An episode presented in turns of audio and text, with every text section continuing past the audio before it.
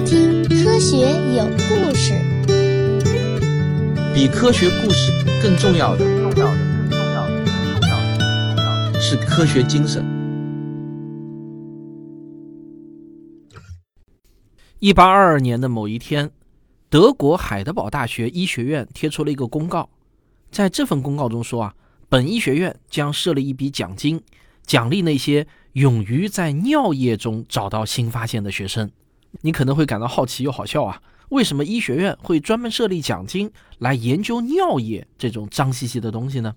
其实啊，如果你身处那个时代，就不会感到奇怪，因为尿液它真的就是一个化学宝库，而主尿则是一项有着悠久历史的研究活动。这项活动最早呢可以追溯到一六九九年，在德国的汉堡，有一位叫做布兰德的商人热衷于炼金术。他坚信啊，可以从人的尿液中提取出珍贵的黄金。为什么呢？因为尿液的颜色和黄金的颜色它是一样的。布兰德就收集了五十桶来自德国军人的尿液，然后在一个昏暗的地下室中，他就开始了漫长的煮尿生涯。我难以想象，在布兰德煮尿的那个地下室充满着怎样的气味啊！他又能如何忍受在这样的环境中兴奋的啊长时间的工作？但他真的就做到了。布兰德的方法说起来也简单，就是用文火不停地煮尿，让尿液中的水分蒸发，变得越来越粘稠。然后他把这种粘稠的物质尝试与不同的物质再混合、溶解、再过滤、再蒸发。当然，这么一番折腾下来，布兰德没有得到他想要的黄金。人的尿液中啊，真的就没有金子。但是呢，失之桑榆，收之东隅，他得到了另一种在当时价值并不比金子差的物质。这种物质洁白如雪，质感很像是蜡，但是不能接触空气，一遇到空气就会自燃。布兰德给这种物质以“带光者”的意思命了个名称，它就是第十五号元素磷，化学符号呢是字母 P。布兰德也因此成为了有记录以来的第一个化学元素的发现者，这实在是一个意外。每一个化学元素的发现，都是科学思维的胜利。欢迎收听《化学有故事》。尽管呢，布兰德是努力保守着煮尿可以获得磷的秘密，但是他后来因为陷入财政危机，不得不出售这个秘密。相传啊，他把这个秘密卖给了三个人。第一个人呢，历史上没有什么名气，据说这个人用磷在欧洲的宫廷中表演魔术，大赚了一笔。另外两个人呢，都是历史上的名人，其中一个就是著名的德国数学家莱布尼茨。另一个则是英国著名的化学家波义尔，波义尔还发明了不用尿液制造磷的方法，并且呢，专门还写了一本书来介绍磷。就这样啊，布兰德制造磷的方法慢慢在化学圈子中呢就传开了，人们对尿液的兴趣也与日俱增。不过，人们对尿液的兴趣啊，它不仅仅是因为尿液中似乎蕴含着丰富的化学物质，还因为尿液是生命活动的典型产物。而生命本身，那就充满了神秘性。弄清楚尿液中都存在着哪些物质，就是在探索生命的奥秘。在当时，活力论占据着化学界的主流。化学家们普遍相信，无机物和有机物之间存在着本质的不同。前者呢是没有活力的，而后者是有活力的。尿液就是典型的有活力的有机物质。所以呢，当1822年海德堡大学医学院贴出奖励尿液研究的公告，没有人会觉得有什么奇怪的。那一年，医学院中有一位年轻的学生表现得特别出色，他的名字叫做弗里德里希·维勒。有两位著名的教授啊，都郑重建议维勒去研究尿液。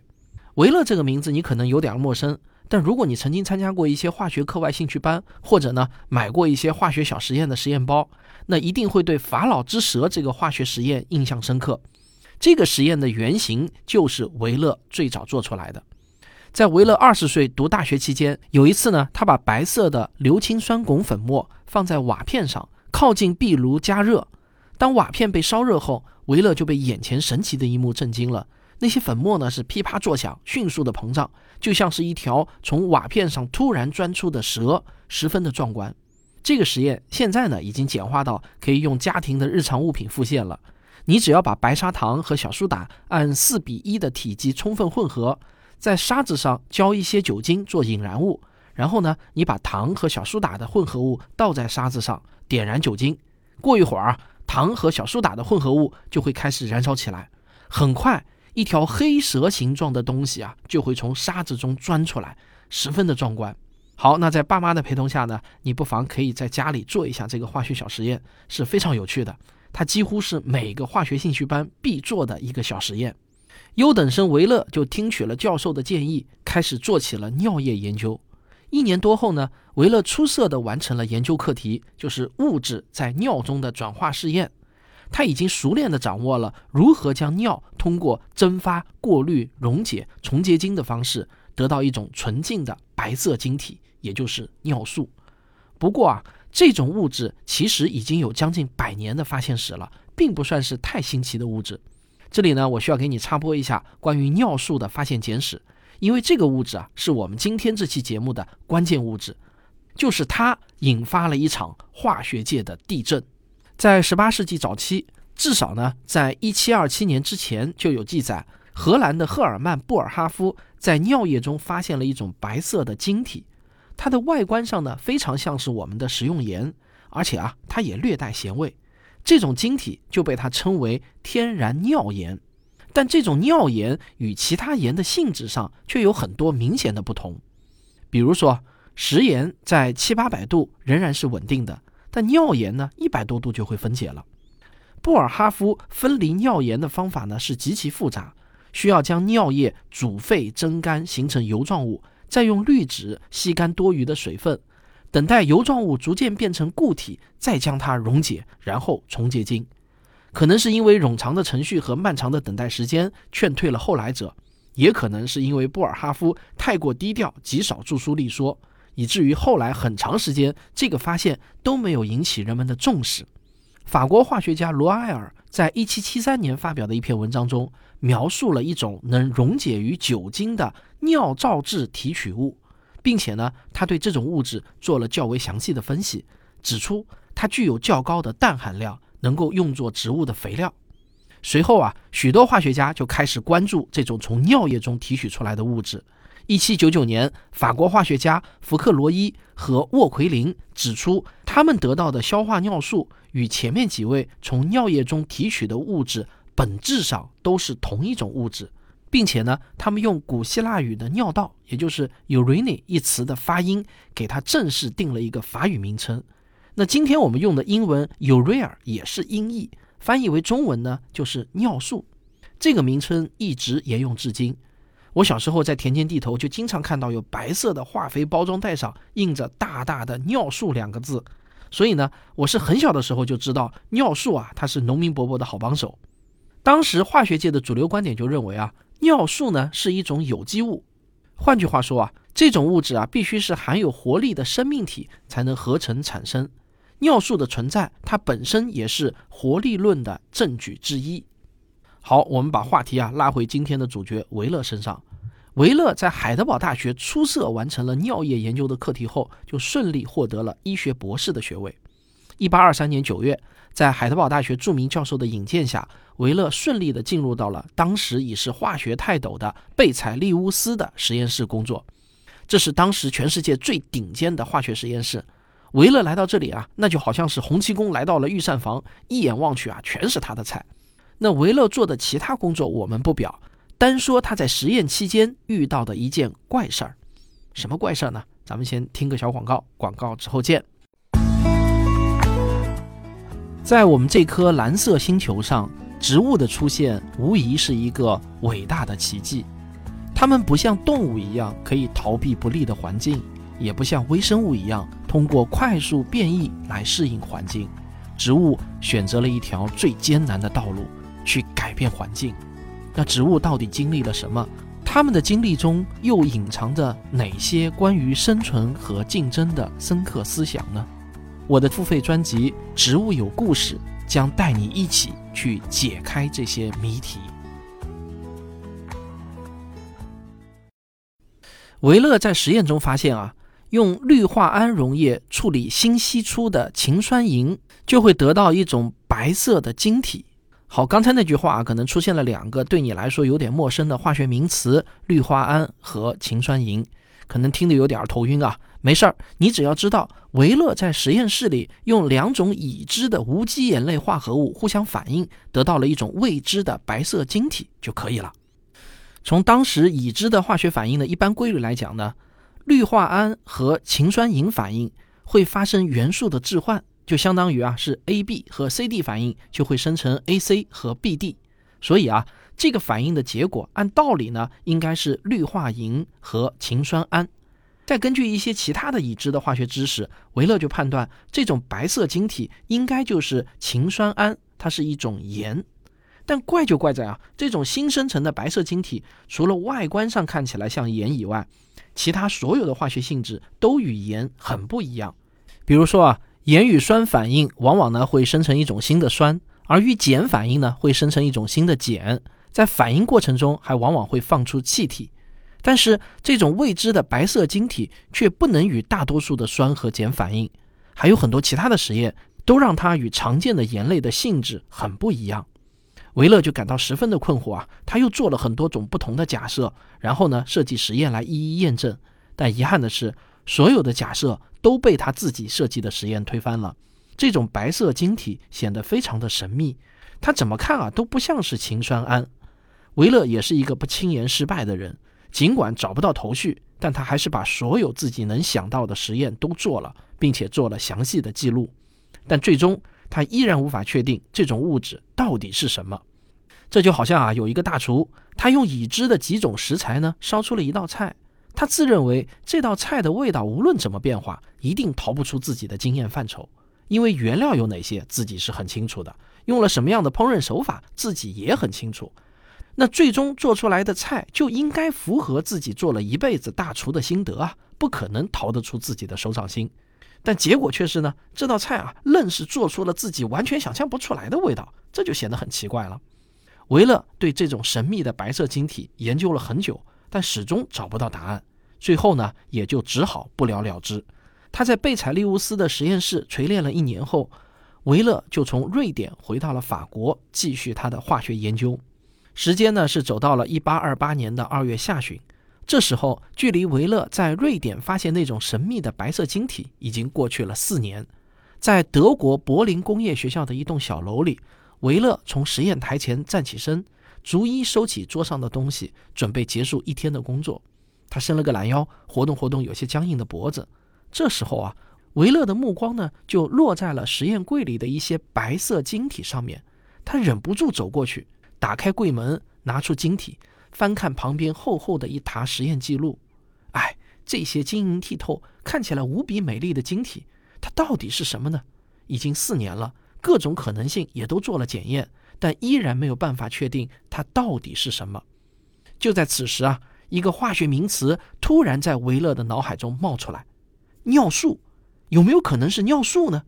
维勒就想起了自己在读博士期间的那段煮尿的难忘时光。同样都是白色晶体，连味道都几乎一模一样。但问题是，那种白色晶体是无机物合成出来的，而尿素它可是有机物啊！一种有活力的物质，怎么可能被无机物合成出来呢？无机物和有机物截然不同的观念在维勒的脑袋中冲撞，这种观念是如此的根深蒂固，以至于让维勒在四年中压根就没往这方面想。但是。此时此刻，维勒已经成为了一个成熟的化学家。他已经开始领悟到了科学探究的真谛，就是不能被先入为主的观念框死，要勇于突破传统观念，大胆假设。我估计啊，你听我说到“大胆假设”这四个字的时候呢，心里面忍不住就会跟上“小心求证”这四个字。好，如果是这样啊，那么我要恭喜你，你已经具备了非常重要的一条科学思维。做到大胆假设其实并不难。我的邮箱中呢，就经常会收到一些科学爱好者发给我的各种对于世界未解之谜的大胆假设，但是啊，我却从来没有在这些邮件中看到他们在大胆假设之后还能提出证实或者证伪自己假设的实验。这就是民间科学爱好者和真正的科学家的区别。维勒在做出了神秘晶体是尿素的大胆假设后。第一时间想到的是如何用实验来证实或者证伪这个假设。他已经等不到明天了，迫不及待的就开始了实验。维勒熟练的在实验台上搭起了实验装置，他找来了白色晶体和尿素，对他们进行完全相同的实验操作，观察两种物质在同一种实验中的反应。果然不出所料啊，这两种物质在所有相同的实验中都表现出了完全一样的性质。这说明用氯化铵和氰酸银这两种无机物合成出来的物质，就是从尿液中提取到的尿素，它们就是同一种物质，并且在接下去几天的实验中，维勒还发现，只需要用氨水和氰酸铅反应，就很容易得到尿素。这个发现。令维勒无比的兴奋啊！一八二八年的二月二十二日，维勒怀着激动的心情给贝采利乌斯写信报告自己的发现。这封信被瑞典皇家科学院收藏至今，使得我们能够得知这段精彩的科学史。维勒在信中写道：“我必须告诉您，我可以在没有肾脏甚至动物的帮助下制造尿素，既不需要人，也不需要狗，因为。”氰酸铵就是尿素。也许您还记得我和您一起工作时我做过的那个幸运的实验。我发现，只要用氰酸和氨反应时，就会出现一种晶体物质，但它是惰性的，既不像氰酸盐，也不像氨。在翻阅我的笔记本时，我再次想到了这一点。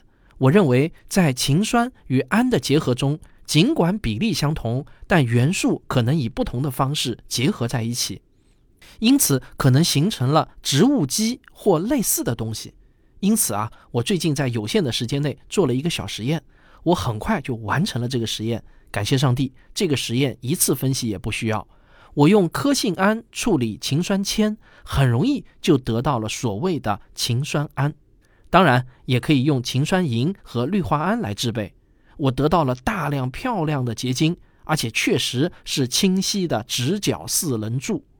贝采利乌斯啊，很快也给维勒回了邮件。不过说句实话，贝采利乌斯的语文大概真的是不太好。他的原文呢，我也不知道是用什么语言写的，可能是用瑞典语吧。但是我读了他的信的那个英文译文啊，我感觉贝大师很努力呢，想表现出自己有幽默感，但真的又是心有余力不足。他写的那封信啊，实在是令我不知所云。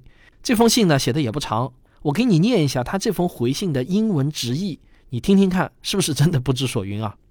当一个人以尿开始了他的不朽，就完全有理由以同样的方式结束他的天堂之旅。维勒博士确实找到了获得不朽名声的正确途径。铝和人造尿素当然是两种完全不同的物质，彼此紧密相连。我的天，它会像宝石一样被编织在你的桂冠上。如果人造尿素的数量不够，一个人也可以很容易地从夜壶里拿出一点来弥补差额。一个人现在能成功的进入更广泛的生产领域吗？（括号精囊在膀胱的前面，在技术学校的实验室里制造这么小的孩子是多么高超的艺术啊！谁知道呢？这可能很容易，但现在啊已经有足够的讽刺了，特别是因为我急于谨慎的写年度报告。这是博士您做出的一个真正重要而美丽的发现。听到这个消息，我有一种难以形容的喜悦。当酸和氨结合时，盐的性质完全消失，这是一种独特的情况。这对未来的理论肯定是最具有启发性的。好了，这封信听完了，大家听得怎么样啊？是不是觉得云里雾里，不知道他在说什么？尤其是第一句啊，当一个人以尿开始了他的不朽，就完全有理由以同样的方式结束他的天堂之旅。我的天哪，这什么意思啊？到底是？那为了把贝采利乌斯的这封信给看懂啊，我着实呢是花了一番功夫。我查阅了很多资料，努力去理解信中的每一句话。说实话呢，全网你能找到的对这封信的翻译，那都完全不像是正常的中文写出来的。